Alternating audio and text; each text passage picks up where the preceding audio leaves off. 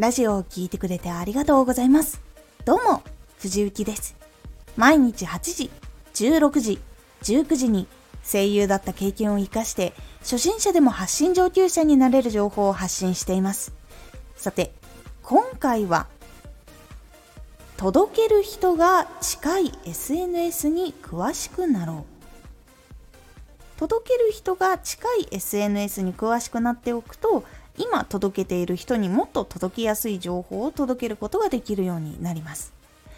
届ける人が近い SNS に詳しくなろう。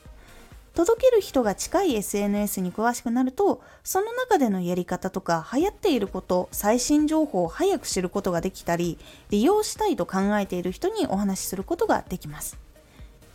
届ける人が近い SNS というのはラジオのように音声で楽しむ SNS とか料理のことを発信していたら料理の作り方が見れる SNS とかアプリとか動画 SNS など結構研究するようにするといいです。例えば料理のことを発信しているアカウントだったら他の SNS でどんなことを発信していてどんなことが見やすくなっていて料理のことを好きな人の中でもどんな人がその SNS を利用しているのかっていうことを考えたりデータを見たりとかするようにすると変わっていきます。そしてその SNS では今どんなことが流行っているのかみんなどんなことを注目しているのかっていうことを SNS を見ていると早く知ることができます。実際それがラジオで発信していないことだったら自分でオリジナルのラジオを作ってみるっていうのもいいです。SNS で多くの人に届くにはどんなことをしたら届きやすいのかっていうことを研究したりすると同じ発信をしている人の中でもその方法を知ってもっと多くの人に届けたいって考えている人の役に立つこともできるので是非研究してみるようにしてみてください。届ける人が近い SNS を考えるポイントは自分が発信しているのを聞く人っていうのはどんなものが好きでどんなアプリとか SNS をよく使うのかそしてどんなことを興味を持っているのかっていうのを考えることでどのアプリを使うのか推測してそのアプリを使ってみたりアプリや SNS のことを詳しくなることで新しい情報が得られたり自分も楽しみながら詳しくなっていくことができます。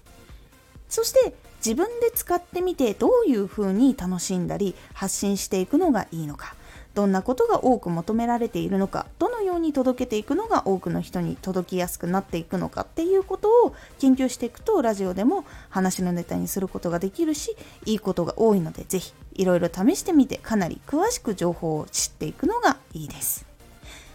活動の幅が広がってももともと使っているアプリだったりもしくは好きなことがたくさん知ることができるアプリなら使うのも楽になるのでおすすめもしやすくなります。聞いている人も負担が少ない。もしくは得を得ることもあるかもしれないので結構行動もしやすくなります。自分のラジオを届けている人はどんなアプリ SNS を使うのが好きなのかっていうのを考えてそこで新しい情報を得たりどんな使い方をして楽しむのがいいのか知ったり新しい人に知ってもらえるチャンスにもなるのでまだやったことがない人はちょっと考えてみるようにしてみるとまた新しい考え方とか発信の方法っていうのが見えてくるかもしれません。今回のおすすめラジオ。失敗はあってもいいし発信した方がいい。失敗はいろんなことを勉強することができるし発信を自分がこういうこと失敗したことがあるっていうことをした方が親しみやすいし信頼が生まれやすいというラジオです。このラジオでは毎日8時16時19時に声優だった経験を生かして初心者でも発信上級者になれる情報を発信していますのでフォローしてお待ちください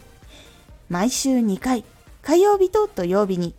藤雪から本気で発信するあなたに送るマッチョなプレミアムラジオを公開しています有益な内容をしっかり発信するあなただからこそ収益化してほしい。毎週2回、火曜日と土曜日。ぜひお聴きください。ツイッターもやってます。ツイッターでは活動している中で気がついたことや役に立ったことをお伝えしています。ぜひこちらもチェックしてみてね。コメントやれた、いつもありがとうございます。では、また